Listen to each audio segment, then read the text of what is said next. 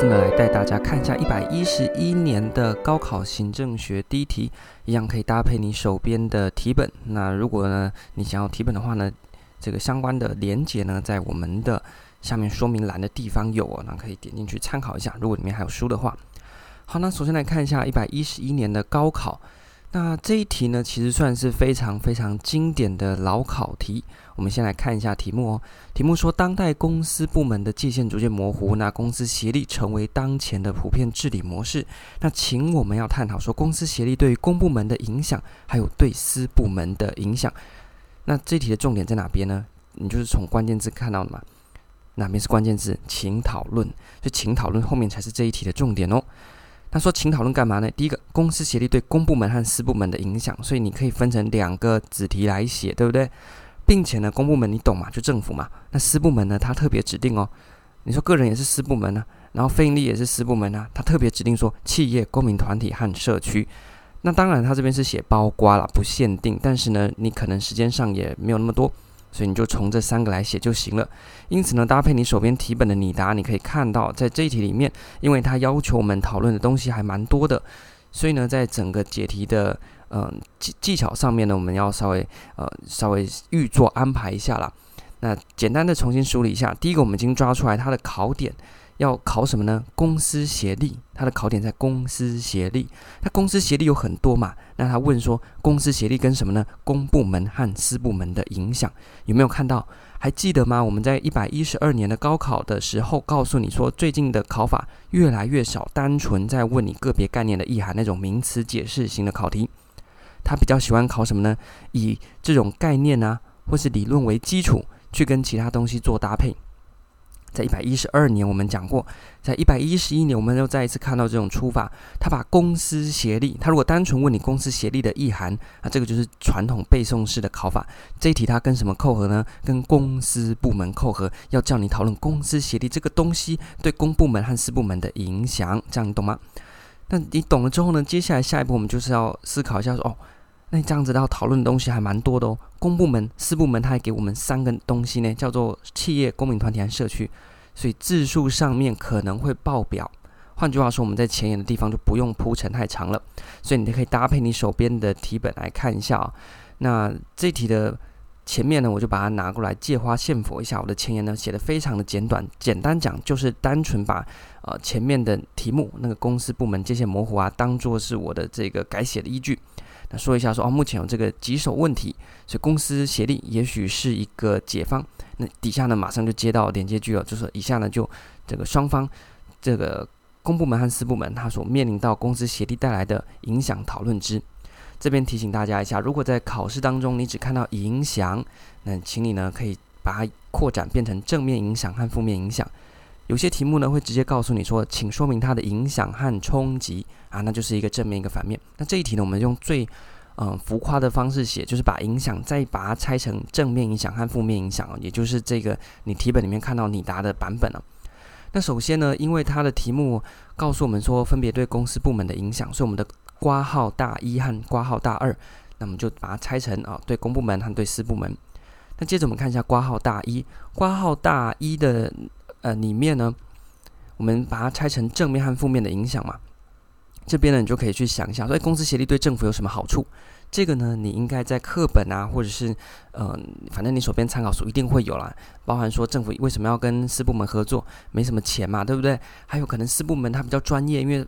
太多事务事务了，我们目前这个专业化分工的社会太复杂了。四部门也许有比较好的专业。再来就是根据我们当前所谓的民主原则，应该让四部门一起参与等等之类的，你可以参考的呃你答。那有什么样的负面影响？这个各位课本一定也会有。就说现在一个事情，公部门和私部门一起合办，那万一办坏了，到底是要找公部门算账，还是找私部门算账呢？还有大家目标一不一致啊？那资源分配的上面两边能不能同意啊？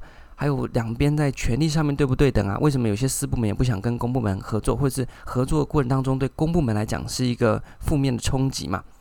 啊，那这个呢都是你可以思考的点。我想这个课本应该蛮多的，所以你就搭配你答案课本看一看就行了。那括号大二呢是公司协力对私部门的影响。这一题呢在我的拟答里面啊，我是单纯的把私部门全部混在一起。然后呢去做正负面的探讨。你也可以呢把它写得更复杂，就把企业、公民团体和社区三个呢再把它拆开，这样篇幅可能会更扩大。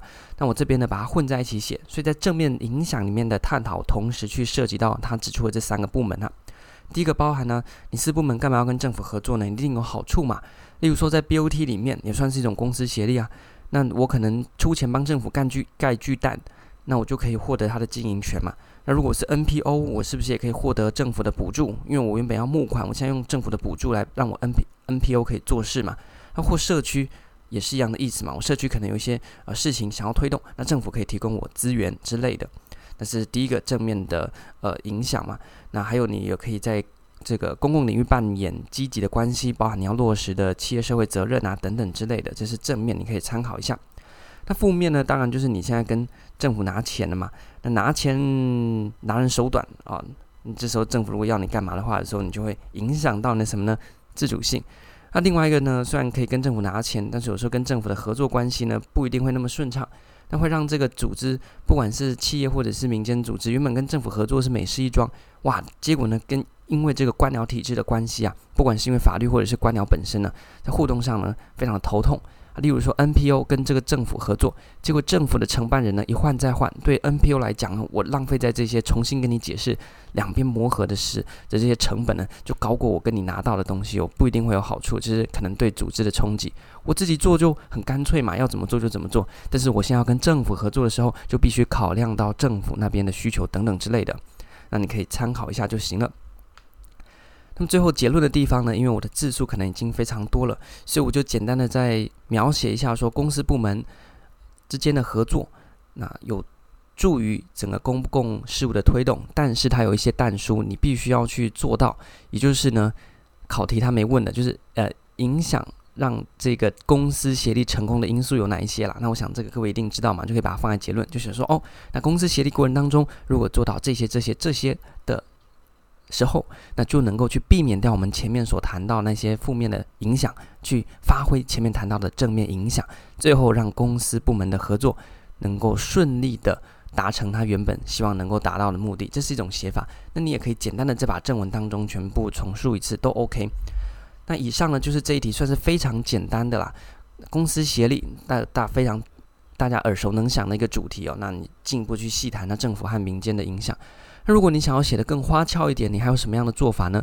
这题它没有请你举例啊。如果你想要举例的话，你就把正负面影响的里面呢，再带一些简单的例子，稍微提到一下，就可以扩充你在这一题里面撰写的呃方便。那还有一个什么呢？公部门和私部门的协力。也可以延伸到什么呢？延伸到公司部门之间的差异嘛。那这个东西题目没有直接问，但是你可以把它摆在前言或结论里面，从公司部门的差异出发，去谈公司协力这件事情对两边的好或者是坏。OK，这个都是非常好的一个方向，你可以自己去自由的运用和参考。那以上就是我们这一题。那你要在哪边复习呢？在我们的治理的那个单元，我们有谈到协力治理，协力治理里面就包含了公司协力。那公司协力里面最重要的，我们说选择题是什么呢？提醒大家叫做民营化，这个非常重要。还有一个这个民间参与公共建设。那在更广义一点的公司协力呢，就是在一个公共事务上面，公部门和私部门一起协力推动啊。那再放大一点，放大一点，协力治理啊，就是还有跟什么有关呢？公民参与。那公民参与有分成直接的公民参与和。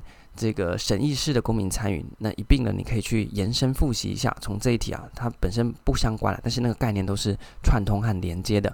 那最后对应到我们当代所谓的治理网络，这治理网络是什么中心呢？国家还是市场为中心吗？都不是，叫做多元中心。这一脉相承，大家呢都可以一并的复习和准备。OK，那希望呢这一集简短的介绍搭配大家手边的题本，呃，如果你有兴趣的话呢，连接呃应该在这个下面的说明栏，你把它点开，里面就可以看到连接了。那都可以有这个一百一十一呃一零七年到一百一十二年这个题本呢整理到这边。那这一题呢是搭配那个题本里面的拟答。OK，好，希望能够对大家有所帮助。那除了你自己发想之外，你也可以从这个考点再去进一步延伸复习到其他相关的概念。那我们这一集呢就讨论到这边，我们下一集再跟大家讨论第二题的部分。感谢大家，拜拜。